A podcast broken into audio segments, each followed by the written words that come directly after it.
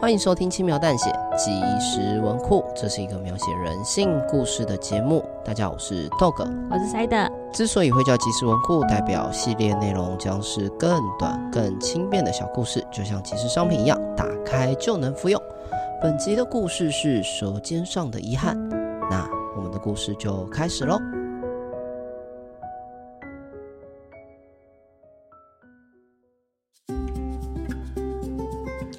现在就是关键时刻，酱汁在起锅前要再加上鲜榨的莱姆汁来提升酸度哦，酸味有去腥解腻的效果，所以如果买不到莱姆的话，其实用黄柠檬也可以。当然，如果你想要风味更强烈一点的话，也可以使用金桔哦。好了，我们回到烤箱，这是我们刚刚用低温烘烤的鲑鱼排，现在已经烤到表面金黄色了，代表已经可以起锅喽。最后再搭上我们刚熬煮好的沉香红酒酱汁，一道美味富有层次的油封鲑鱼就可以上菜了。在聚光灯下，我熟练的把料理完成，鱼油的香气再搭上刚起锅的完美酱汁，让在场的人都忍不住吞了好几次口水。稍后也会有我们的工作人员准备试吃，欢迎大家自行领取哦。另外，会场也有同步贩售油封鲑鱼的调理包，只要按照上面的步骤，三分钟，三分钟就可以还原这道美味的料理。另外，本次讲座一部分的收益，我们也会拿来捐赠给世界饥荒协会组织，让我们一同为这个世界尽一份心力。那今天的公益讲座就到这边喽，谢谢大家。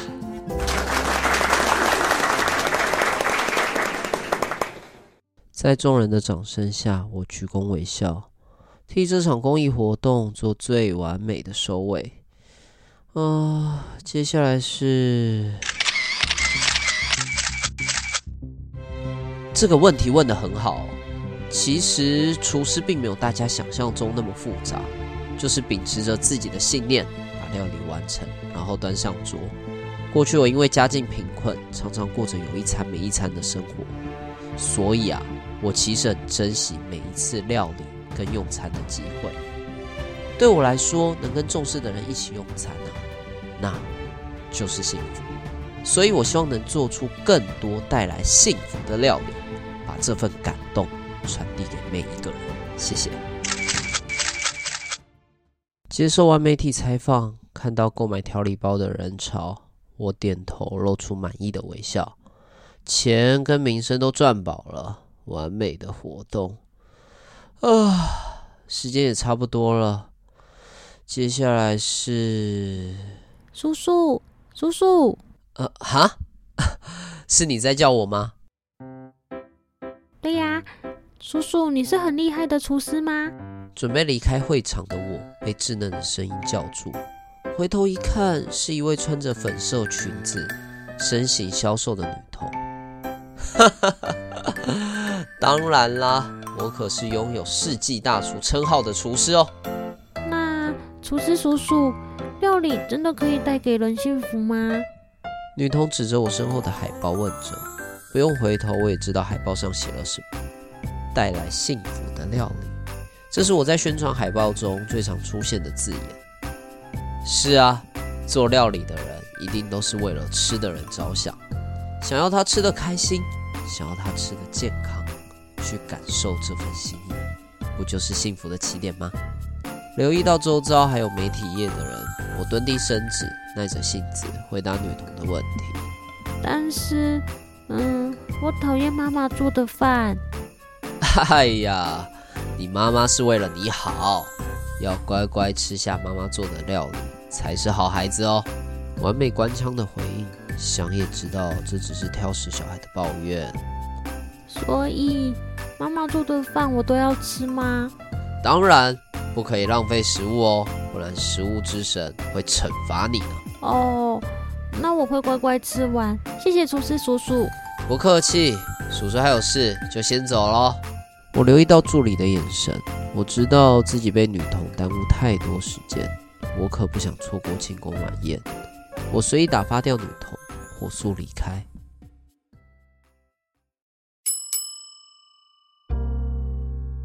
先生你好，为你送上我们的开胃菜没良心。这道料理我们选用和牛的大骨跟奈良的新鲜蔬菜一起熬煮成汤，并用独特的雪凝法制成汤冻。它拥有慕斯的口感，也拥有果冻的 Q 弹。为了保有汤汁的鲜甜，所有用来熬汤的蔬菜都是当日采收，直接从产地运送过来的。佐料我们选用山梨县最顶级的香水草莓熬煮成的梅香酱汁，最后用排成心形形状的草莓籽作为点缀。这道料理搭配的餐酒是一九九八年的 P2 香槟王，祝您用餐愉快。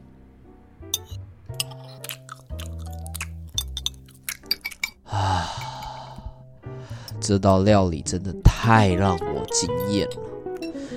明明味道那么清淡的料理，却可以做出那么多层次的味道，这才是真正的食物嘛！用来搭配一九八八年 P2 的香槟王，绝配！绝配，选酒选的真好，哈哈哈哈！哎呀，只有不懂行的蠢材才会吃掺了一大堆添加物的垃圾调理包。哎呀，不过就是有这些蠢材吃的饱饱的，才能让我们赚的饱饱的。来来来，各位股东们，庆祝我们餐饮集团营收又破新高，大家干杯！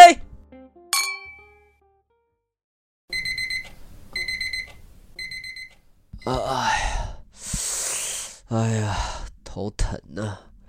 昨天喝太多了，先喝点水吧。都到厨房了，就顺便做个早餐吧。对了，不知道昨天公益讲座的新闻出来了没？看一下电视好了。哦，刚好整点新闻开播。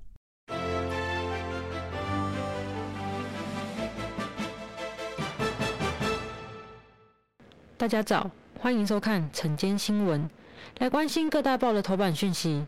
首先是社会案件，写实版的最后晚餐，竟有狠心母亲毒杀自己的小孩。五岁女童吃了母亲的加料晚餐后，惨遭中毒身亡。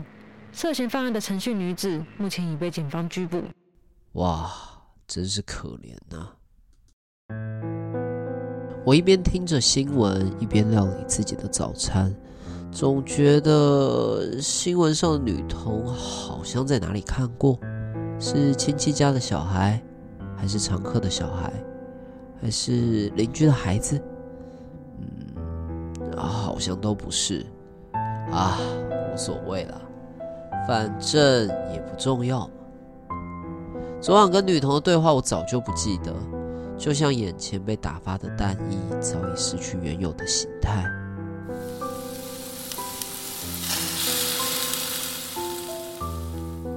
完成了，我拿起汤匙，将刚做好的欧姆蛋放入口中试吃，蓬松内完美欧姆蛋，好吃。我们联系到陈讯女子的友人，接下来是我们的独家采访内容。哎呀，怎么还在播这则新闻呢？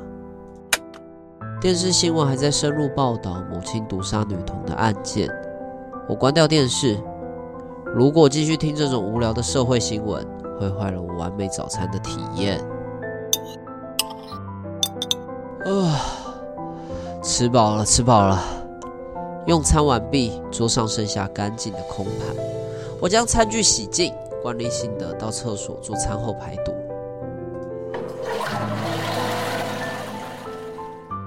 啊，舒服。好。该出门了，一切都打理好后，我提起工作包准备出门。离家前，我看到流理台上的空盘。对了，我今天早餐吃了什么？蛋饼、法国吐司还是三明治？嗯，好像都不是。啊，无所谓了，反正也不重要嘛。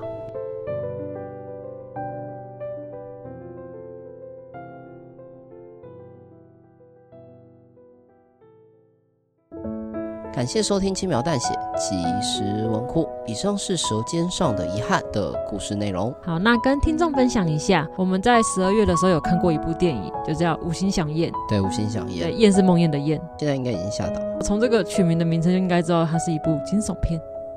对，你干嘛？你是忘记内容了吗？我刚刚很认真在想，我看到这个时候，其实我不觉得它是惊悚片。不然你觉得是什么？搞笑片吗？我觉得就是一般的剧情片，给我的恐怖的感觉。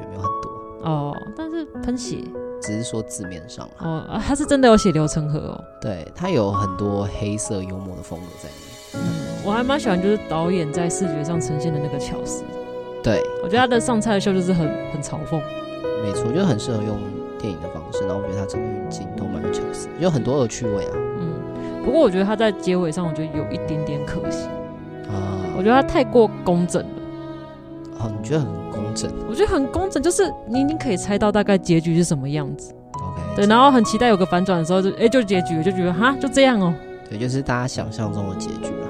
对，所以我会觉得，就是看完之后，虽然是一部不错的电影，但我觉得力道有点差了一点点。对，我觉得小北七们一定有一点听不懂，左思右想之后，觉得还是不要爆雷。对，我们还是不要暴雷了。对，所以我们就只能够提到这里啦。可是我觉得它里面有一些内容，我觉得是蛮值得去让人家。反思的，我简单分享一下啊，好对对，但我不会爆雷。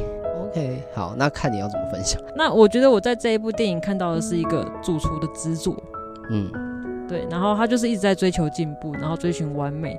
他在这个过程中发现到一个人生的空虚跟空洞，对，就一个偏执狂的主厨，对，所以他最后用极为扭曲的方式来完成这一次的飨宴。嗯嗯，没有爆雷吧？但感觉好像如果我都没有听过或看过，还是有点听不懂。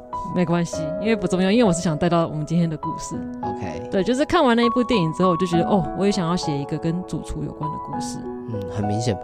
对吧？很明显哈。所以今天的故事，我就是一样是用主厨的观点来呈现人心的冷漠。但是我蛮意外，就是豆哥看完这个故事之后，他觉得，哎，觉得主厨好像不是很冷漠的人。对啊，我不会觉得，应该说我不会因为这件事来判断主厨很冷漠。为什么？觉得，我觉得他他这么做没有错，但是我觉得就是他的这个行为就是间接害死这个小孩小女孩，但他本身已经忘记了这件事情。嗯，没错。但我觉得换一个角度，就是我们要站在这个角色的状况去试想嘛。作为一个主厨，他每天要服务的或接待的客人那么多。他一定会多少有些倦怠，而且他真的没有义务去很认真的、仔细的去了解每一个人或记得每一个人。我觉得如果要用那么高标准去要求一个人的话，有点太刁钻了，是吗？他如果愿意多做的话，那那个是主厨多释放出来的善意。但他如果没有做的话，其实似乎大家也不能对他太多苛责，或觉得他有所冷漠。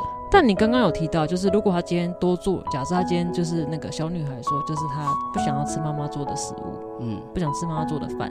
那如果他今天多问了一句，搞不好他就可以从这个回应中得到一些就是危机，他就可以解救这个小女孩啊。因为我在想象这个情境的时候，我不把它当故事，我就想象一个真实的状况。如果真的有个小女孩这样跟我说，即便我得到她说哦，因为妈妈每次煮的饭菜都很奇怪，我我不见得听得出什么异样，嗯，因为对方是小孩嘛。嗯，而且有的时候可能出社会久，就会觉得你有的时候把童言童语当真，然后你硬要介入某些事情，干嘛对小孩讲的话那么认真？对，然后反而把自己卷入一些不必要的麻烦。但这样会不会就是有些小孩子真的是在跟大人求救，你反而会忽略掉这个问题？这是一定有可能会发生。嗯，虽然有点离题啊。对，但确实这不是主厨的责任。嗯，对吧？就是站在厨师的角度来说，如果今天换一个角色，就是主厨换成社工。那我就会觉得哇，那这个社工怠惰、失职、失职。但他今天是一个厨师，他每天要应付那么多人，确实他没有义务要很认真去探讨每一个客人说的每一句话。所以，即便我在里面的台词，他的心里的 OS 写了大量的就是无所谓，反正也不重要，你还是觉得他不是会不是个冷漠的人。应该说，我觉得不能因此去断定他就是一个冷漠的人。如果如果说他今天换一个角色，是他对他而言真的很亲近也很重视的人，然后也离开，然后他也是保持着这样的态度的话，我可能就会开始觉得他冷漠。嗯，但他对于一些他每天服务那么多客人，然后来来去去，呃，我觉得他有一些职业倦怠，觉得无所谓，或者是觉得不重要，这也是人之常情。但他就是在故事的设定上，他不就是一个很知名有名的一个厨师吗？哦，所以你觉得你就是我想到是能力越大，就是一个责任越大，就是很常在电影院出、哦、电影出现的一句话。对啊，能力越大，责任越大。但我觉得这就是一个枷锁啊，你不觉得吗？就是能力越大，责任越大，理应去帮助大家，但这是多做的啊，帮助别人是一种情分嘛。但那真的不是本分。嗯，所以如果他真的没有做的话，我觉得不能苛责什么。他愿意多做的话，我觉得我们。当然是感谢啊，嗯，所以也可以套用在我们的生活上。我看到这个状况的时候，我就联想到另一个情境，就是不爱做，嗯，对吧？主厨有没有主动伸出援手，就跟我们不爱做有没有主动让做一样。我看到一个垂垂老矣的老人，嗯，那我到底要不要主动让座？一般人会吗？但会啊。即便没有，其实你似乎也不能苛责这个人，因为你不知道这个人是不是他搞不好身体也不舒服。所以你在这个故事看到就是主厨的另一面。并不是他冷漠的那一面，应该说，我觉得不要从单一事件去判断一个人他到底是不是冷漠。嗯，大家对于冷漠的标签，我觉得可以再更严格一点点。嗯，以厨师来说，他可能每天就是会有一些职业倦怠啊，或者他每天都会承受不一样的压力。那每个人在不同的环境，他都一定会导致说他有不同的因素嘛。今天如果换一个是一个年轻的厨师，他还有工作热忱，可能他就多问。可能就真的有办法拯救到这个小女孩，所以可能这个厨师已经经历过很多的伤害，所以他觉得他不想惹事，就是做一件事情，呃，少做一件事情，省一件事情，对，就少一个麻烦啊，嗯，或者是他天生的心思就不那么细腻啊，嗯，对吧？他听到这个，他就没有觉得有任何苗头不对的地方，嗯，对，所以我觉得都有可能啦。我的意思是说，不要从单一事件去给一个人很冷漠的标签，嗯，对，我觉得大家可以再更严格一点点。所以就觉得没有任何人是有义务去帮助另一个人。对，没错，就是真的没有义务去主动伸出援手。他就像前面提到的嘛，主动伸出援手其实就是一个情分而已，他并不是本分。我们不要因为他没有主动伸出援手，对他有过多的苛责。哦，对，完全就是跟我一开始的写故事的出发点不一样。好，都讲到出发点了，一开始就说你希望透过这个厨师的故事去探讨冷漠这件事情，嗯，所以代表说你真的觉得这个情境对你而言是一个冷漠的表现，嗯，那我举例子来说好了，就有时候我走在路边，然后看到那种在兜售爱心笔或者是那种玉兰花的，就是阿妈阿伯。等一下，爱心笔我比较不认同啊。好，玉兰花好，好，类似这种的，就是知道他们很辛苦。然后，如果我今天没有去跟他们买的话，其实我的心里会蛮不好受的。嗯，对，我会觉得很有压力。对，对，所以当然是看到爱心笔那个，我就是很想要回避。但我觉得这个就是这个压力的心情吧，就是他已经在跟你求助，可是你却没有帮助他。对，这种感觉让你有一种见死不救的感觉。对，哦，所以其实看得出来啊，你对于这种见死不救的态度，其实是觉得很冷漠的。对啊，就是他明明就是你知道他就是有困难，他就是很辛苦在讨生活，但就是量力而为喽，是这样没错啦。对，但是我觉得那个心理的压力很大，真的很不舒服。我觉得这就是一体两面嘛。你看，像我这种比较腹黑的，我就会觉得好，搞不好卖玉兰花的阿伯真的不缺钱，但他就是透过这种压力、道德的绑架，去请了我的顾客，让这些顾客愿意跟我买玉兰花。嗯所以我不会觉得没有买就一定是不好的，或没有爱心的表现。对，但我能理解你说的这个情境。对，就所以故事中就是我觉得那个小女孩已经有对出住处就是四处求救的讯息，可能很微乎其微。嗯，对，但是就是主厨可能就是没有 get 到这一点。但如果今天换在故事当中换一个情境，嗯，搞不好这女孩有很激烈的求助，说我平常在家里面，嗯。我的家里面的人就是会虐待我，然后逼我吃一些很奇怪的东西。嗯，那这个时候主厨已经听到了，然后也可能从外显上面看得出来，这个女孩真的有一点点可能被家暴或是什么的。对，然后这个时候再视而不见的话，到这个程度上，我可能就会觉得，哦，他真的很冷漠。哦，那可是这是现实可能会发生的事情。对，所以我就说啦，就是如果今天换一个情境的话，好了，那你故事重录好了。我们换一下情景，哦，对，换一下，把小女孩写的更可怜一点啊！已经录完了，来不及了。对，好了，我们先聊到这边了。我们接下来就聊点好吃的吧。那就进入我们的 Q&A 时间。好，在我们正式进入 Q&A 之前，要先来感谢赞助，感谢小学奖跟淡月的赞助，都是祝我们新婚愉快。谢谢两位，谢谢大家，然后谢谢塞的，祝塞的新婚愉快哦，也祝豆哥新婚愉快哟、哦。对，那后面我们会在会找一集，对，秋海还来聊我们的。筹备婚礼的事情，对整个过程啦，就是结婚啊，从前面的筹备到后面的心得这样子，很崩溃，对啊，有有到崩溃吗？我觉得蛮崩溃。好吧，看来是新郎还不太了解新娘子。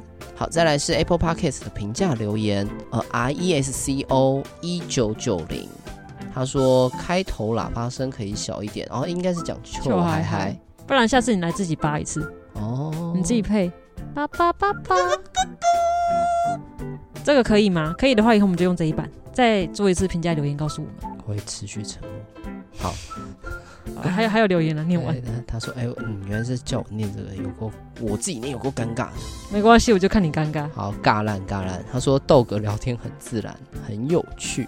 啊，其他主持人聊天应该可以更轻松一点。”我中间为什么会断那么久？对，我想说你为什么掉线？没有，我刚刚就一直在想，说我是不是念错了？还是你在回味那个被夸奖的部分？是不至于啦。二来是我对于人家称呼我是主持人，或称呼我们是主持人这件事情不太适应。为什么？我不知道哎、欸。对啦，对啦，我们是主持人，所以我们要在。我觉得后我看到是后面那个，要我们再更轻松一点。哦，所以平常也不太轻松，就对了。我其实每次录音都蛮紧绷。呃，我是知道啦，但其他二位有很不轻松吗？不知道喽，好啦，Amber Joker，下次有录音有听到的话，轻松一点啊，轻松一点啦，不要那么紧绷。吃东西啊，对，吃起来就我多喝一点。下一个是轻描淡写赞啦的留言，他的名字是赞啦，他的留言是赞啦，竞价竞价赞啦竞价赞啦，他是真的这样留。好，我们也觉得你的留言。竞价赞啦竞价赞啦。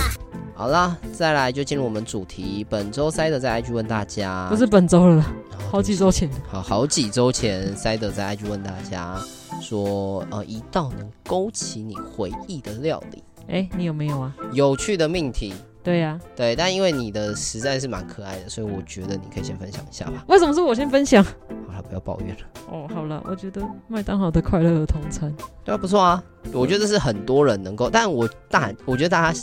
想象中的料理跟快乐儿童餐有点不一样，但它就是哦，因为我写的是料理，不是食物。对对，然后因为我想哦，因为我以为就是他们会把餐馆这种也列在里面，对，所以大部分的留言都是大阿公阿妈煮的饭之类这种。对，所以整整件事情看起来比较像是你这个发问问题的人有点答非所问啊。我看大家的留言真的都是一道料理啊，没有叫快乐儿童餐的鸡块啊。哦哦，鸡块。对呀、啊，薯条还好，鸡块我一直喜欢的是鸡，鸡块是本命。OK，不是，那是你喜欢的。对啊，我就觉得那道料理超棒啊。OK，鸡块超好吃。好，所以更精确来说呢，勾起塞德回忆的料理是快乐儿童餐的鸡炸鸡块。对，哦，因为小时候就是如果就是有做对事情的话，就是他们会长辈会带我们去吃麦当劳，然后会买快乐儿童餐。对，然后里面那时候那时候的麦当劳的儿童餐里面还是有玩具啊，所以你就可以拿到玩具，然后吃到好吃的东西。然后麦当劳那时候还有那个嘛游乐场。对，所以你可以在里面跟其他小朋友玩，就觉得好开心啊，开心。对，那是一个开心的回忆。没错。哦，如果是我的话，就应该是一鸭三吃。为什么是一鸭三吃？因为小时候真的很难得有机会一起吃，然后那时候我还跟家里面其他亲戚住在一块，嗯，所以只要有呃真的其他长辈过来来访的时候，我就会觉得很开心，就他有客人，然后那时候呃家里面才会叫一个一阳三吃。哦，一阳三吃很贵。对，很贵。但当这道菜出现的时候，就代表说家里有访客，或者是我们正在庆祝一个呃大家可以聚在一起的节庆。嗯，所以对你来说，这是一个热闹的象征。对，一个温暖的象征。嗯，对，因为平常。我小时候工作就是啊，不是小时候，小时候没有工作，是小时候长辈工作。我想说我要离电话越来越近了，怎么会有同工？举报童工？对，呃，太久了，应该也过了追溯期。好了，我们来看一下听众的留言吧。好，首先是阿雄的留言：白面线不加其他料，煮好直接捞起来拌麻油一起吃，超香。对，真的超香。对，然后阿昼吧，这叫你阿昼是？对，阿昼生前很爱吃，还有喂我吃过。哦，就麻那个麻油面线吧。对，麻油面线。来提醒大家一下，茶油面线也不错。哎，可真的很好吃。好，我们这要来聊料理，不是聊回忆，是不是？没有没有，好，下一个。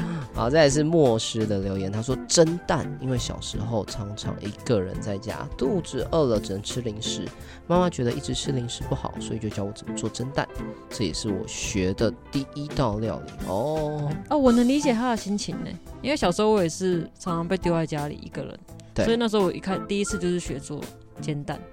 嗯，炒荷包就煎荷包蛋，然后一开始都煎失败哦。对，可是那时候觉得烂烂蛋也很好吃哦。对，可是那个开心的心情的成就感，我觉得那是会记一辈子。我觉得蛋料理应该是很多人共同学学会。我其实，在我的认知里面，它不算料理。嗯、说实在话，它比较像是如何把蛋弄熟。但是对大人来说，就是你可以愿意做一个这个这样的事情，他们就会把你夸上天。对，就从生的状态变成不一样的形态。对，确实啊，因为对我来说，小时候也会打那个酱油蛋，然后在我们家有一个特殊的称呼啊，叫做黑黑蛋。对，就是酱油打在跟放在和蛋里面，然后。所以你回家之后会跟妈妈说：“妈妈，我要吃那个黑黑蛋。”对，我妈也会用黑黑蛋。那你们现在还会这样称呼吗？呃。偶尔还是会，所以番茄炒蛋是红红蛋？没有没有，就只有呃酱油蛋，称呼叫黑黑蛋，而且一定要有点那个甘味的酱油哦，甘口酱油，所以吃起来就甜甜的。哦，你妈还蛮可爱，取这个名字。我也不知道到底是从哪来的，反正就是小时候不知道怎么称呼，就要 黑黑蛋。我要吃那个黑黑蛋的。哎，真的真的，到现在都还是。却不是拿铁蛋给你吃，奇怪，真正的黑黑蛋。对，我的想象是大家回忆当中一定会有蛋料理。嗯。下一位是嘎位的留言，他说阿妈超甜番茄炒蛋，一定有加番茄酱跟砂糖，哎、欸，很棒我，超爱的。对，这是极品拌饭，极品好吃，跟着饭一起炒，极品。对，阿妈懂吃，高超手艺的阿嬷。再来是香香，他说珍珠丸子。国小的时候，班上同学会家会请家长准备一道菜，好好有趣的。对，然后妈妈做这道料理大受好评，而且她自己也很爱吃，但妈妈一直觉得备这道菜很麻烦，呃，已经吃不到的味道，然后只存在记忆里。哦，哎、欸，我记得你阿姨很会做珍珠丸子。对，没错，而且我觉得做这种。就是如果真的有这种，就是就像同乐会啊，或者是请家里面准备一个什么，然后大受好评，好评，真的，你也像人生胜利组，就是、对，会很像人生胜利组。这个这个风光的程度，就跟你生日的时候带乖乖桶，对，去发糖的，然后大家都会围在你身边。没错没错。那当你没有糖的时候，你就会发现到你跌入谷底，就是哦，人生好残酷，大家怎么都走了？对，好现实。从小就。提前进入社会啦，对，但是这个社会就是那么现实啊。好，再是好，下一个我就跟你念黑黑蛋的留言，对，他说黑黑蛋。不是啊，酱、哦、油蒸蛋。哦，不是啦，我黑黑蛋是用煎的。哦哦哦，对，他说是、烤焦的黑吗？不是不是。哦，好，没事，对对对，啊，他说每餐奶奶都会特别特地准备，然后因为全部的小朋友当中就只有他喜欢吃。这道在同时也是奶奶选媳妇的门槛，呃，味道不对就不能嫁进来。哇，有够有够有够困难，奶奶很严格。对，哎，我们常常说嘛，越简单的料理，其实你要把它弄得好吃就越困难。嗯，所以奶奶用把这个当做选媳妇的门槛，其实是很刁的哦。我觉得可能要先知道奶奶喜欢哪一排酱油。对对对，关键在酱油。现在酱油味道差很多。没错没错。关键在酱油。好，那下一个是雨恩阿公的特调酱油饭。在我爸小时候的那个年代，米饭好像是很奢侈的食物。一小碗的饭加上蚝油，再加上一点点的香油，拌在一起就香味扑鼻，而且很好吃。阿公跟我爸在我姑姑小时候常常会做这个酱油饭哄他们开心。我想还原这道料理，但我不知道怎么抓这个比例，所以就做不出阿公的味道。已经很久没有回阿公阿妈家了，也很久没有吃到阿公做的酱油饭，所以常常会怀念。那就赶快回阿公阿妈家去吃这道酱油拌饭。顺便问一下阿公的比例。对对对，记起来啊，配方记起来。我觉得最重要的还是哪一排的酱油。对，关键都在酱油。因为我真的觉得差很多了。你看，大部分的人的留言到目前为止都是相对简单的料理，对吧？哎、欸，真的没有，我觉得珍珠丸子蛮复杂。相对复杂，但都还算是单纯，嗯，对吧？好，再来是无名之辈笑脸，他说咖喱，妈妈之前第一次煮料理，历经千辛万苦的两个小时，终于煮好，这是煮蛮久的哎，那代表不是用汤块哦。他说你知道，任何在我妈手上的食物，最终的下场都不太好。那咖喱颜色，懂的都懂。在我们这里简称地狱料理，哎，地狱料理就不叫简称了，好吗？对呀、啊，好，吐槽一下。然后我就先叫我弟去试毒，结果他没吃两口就去厕所吐了，印象超级深刻。等一下，你下次先去试好不好？不是应该叫妈妈先试吧？对对，哎，这这个是回忆中的，这是印象深刻的料理而已吧？对，但这是妈妈做的菜。对，哎，再来困难的东西出现了，下面一则留言哦，黑镇小姐姐她的。回忆料理是凤眼糕，勾起幼稚园无忧无虑的回忆。嗯，我能理解这个心情。所以在幼稚园的时候吃凤眼糕，怎么了？我们以前幼稚园是吃泡面的。啊，都五味杂陈没有啦，我，我没有吃过凤眼糕。我觉得可能代表说凤眼糕是在那个时间点比较稀有的东西，对吧？哎、欸，那你幼稚园有什么回忆吃过的东西？黑黑蛋。哦，所以不知道幼稚园呢？对啊，幼稚园里面也做黑黑蛋。哦，你说在幼稚园里面、喔？对对对。哦，幼稚园里面是牛奶，就是你过年加古灵，就是加糖泡出来的。哦，甜甜的牛奶。没错。我的话是泡面。等一下，哪个幼稚园那么偷懒？哎、啊，里面还有蛋呢。不管啊，好棒哦，这不是重点啊，好歹给我弄个阳春面吧，健康一点。好，再来是路西法的留言，他说阿嬷的乌骨鸡汤有够难喝，鸡肉超柴，枸杞像是不用钱一样，麻油倒两罐给狗狗都不喝，狗狗不能喝，等一下，对不对？还有麻油倒两罐是有点太多了吧？好，这也是瑞斌的留言。他说，外婆用蒸笼吹的发糕，到现在都难以忘怀。哦，这个通常都会有很独特的香气。嗯，而且是而且是用那个蒸笼吹的，就是会有一个古早功法吧？就是这个蒸笼一定要是那种竹子的蒸笼，对吧？嗯，才有那个香气。我的我猜测了，我猜测了。如果不是的话，再请瑞斌回复我们。好，然后下一个是验尸官的验心。外婆的麻油鸡跟酱油饭，阿嬷的海苔酱配白粥。哇，酱油饭加一。对，海苔酱是什么？我没有吃过海苔酱，我也没吃过。我有，应该说我没有直接吃过啊。我在卖场是有看过啊。下次我们要试试看？哇，大家的大家的稀饭油都很会煮啊。OK，再来是小沙发时光的莎莎 Sarah，她说客家汤圆。想念阿婆，因为我是客家人。应该是阿婆做的汤圆哦，理解阿婆会做的汤圆。感觉这种长辈搓出来的汤圆一定都特别好吃，而且他们应该都会有自己的配方秘方。对，他再是圆圆，他说卤肉饭。我阿妈还有爸妈都会煮卤肉饭，这道料理也是我最爱的台式料理，有满满的回忆，还有家人的爱，有够温暖。哦，好温暖。好，下一个是泽雅，法式吐司三明治。小时候母亲会做来当早餐。哦，法式吐司是啊，法式吐司。小时候我自己也很喜欢用法式吐司。呃、我妈也有教我做过，就是泡蛋液，然后加蜂蜜，然后拿去烤箱烤，超简单。哦，我没有那么，我是看早餐店，因为早餐店我印象很深刻，嗯、那时候一份要二十五块，然后就看他，哎、欸。哎、欸，早餐店这种美美差美的早餐店，你点法式吐司，它就没那么简单，它就没没有加什么蜂蜜，那沾了蛋液煎一煎，然后就给你。哦，对，所以我自己看就觉得，哦，我自己也可以啊，然后就就搞这个，就做出黑黑的法式吐司，黑黑的哦，又又又加了那个酱油，是不是？一定要是黑黑的。家小时候料理都是黑黑的，知道吗？好，再来是老朋友 Amber，他说。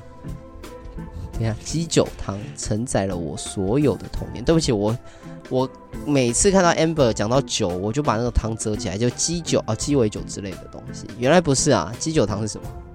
有一点类似烧酒鸡哦，只是他们那个地方是称呼为鸡酒汤。鸡酒汤，可能他们家人这样称呼。OK，就跟黑黑蛋一样，所以事实上它真的是烧酒鸡吗？好像我好像问过他，类似这种。好，下次我们跟他求证一下。对。然后你看，这孩子从小就在喝酒，然 后难怪，对，还说不会喝。呃、对，他说以前被保姆带过一阵子，保姆是客家人，非常爱煮这道料理。然后每次我妈冬天也会煮这个汤，真的超暖身又很好喝。要烧酒鸡，对，真的是童年的回忆啊。嗯，但我不确定哎，是不是真的客家就是有一道客家菜就叫做鸡酒汤？你可以查查看。你现在立刻查。我不要现在立刻查，我现在网络断掉。我也断掉了。好，再来是小鱼的留言，他说海鲜粥，这个海鲜粥是我单恋的人他妈妈做的。哇，你知道他他妈妈做的？这个故事很特别，念完。OK，他说我偷听单恋的人只字片语的拼出他家和他家开的店在哪里，某天就跑去吃饭，还被他妈妈认出来。我对他女儿做了什么，他都知道。等一下，等一下，嗯，越来越母汤了哈。对，越来越母汤。他说他我会收集和他有关的东西，还形影不离。但是他女他母亲没有表现出讨厌我的样子，还请我吃海鲜粥，味道不够咸，但是很温暖，因为天气很冷。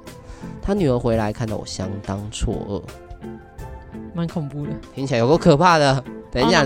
然后我后来还问说他现在还会不会去吃那个海鲜粥？对，你猜他回答什么？会。不是他说，因为生意不好，所以倒了。哦，哦，哦，你不止不会这样回复，不止你这个前面的行为有够奇怪，后面这个好啦，我不知道如何谴责你，我总觉得我应该要谴责你很多，但我看你留言那么长，我觉得我今天就先手下留情了。但是我们电话手已经在电话上了，这样子。对对对对，打电话报警哦。你下次再形影不离，然后拼命收集跟他有关的东西，我可能就要报警了。嗯。好啦，那以上就是本周 Q&A 留言。是的，对。那如果喜欢我们的故事，可以订阅我们或追踪我们 IG 的频道，轻描淡血。那我们每周都那么努力在更新 Q&A，所以大家如果听了我们的回复，也欢迎大家在 Apple Podcast 上面跟我们有所互动哦，然后记得给我们五星评价。嗯，然后我们应该最近会想尝试开一次直播，哦，Live Podcast。对对对对，希望大家可以多多捧场。对，然后留意一下我们在 IG 发的讯息，现动讯息。没错，所以真的要追踪我们 IG 好不好？拜托了。对，拜托。拜托啦！我们都那么卑微的，拜托你们。我很怕就直播打开来，然后就只有两个人这样子。哇，那就尴尬。就只有我跟你。我可能就秒关掉，然后在那边说：“ 哦，网络讯号不太好。”好哦。对对对对，嗯，就赶快演示过去，然后以后就再也没开过。对，所以看如果我们只开一期的话，代表这次效果不好。啊，对对对，我们不要先不要掀自己的底了哦。好了。好，那非常感谢各位听众收听，我是 Dog，我是 Side，那我们就下次见喽，拜拜。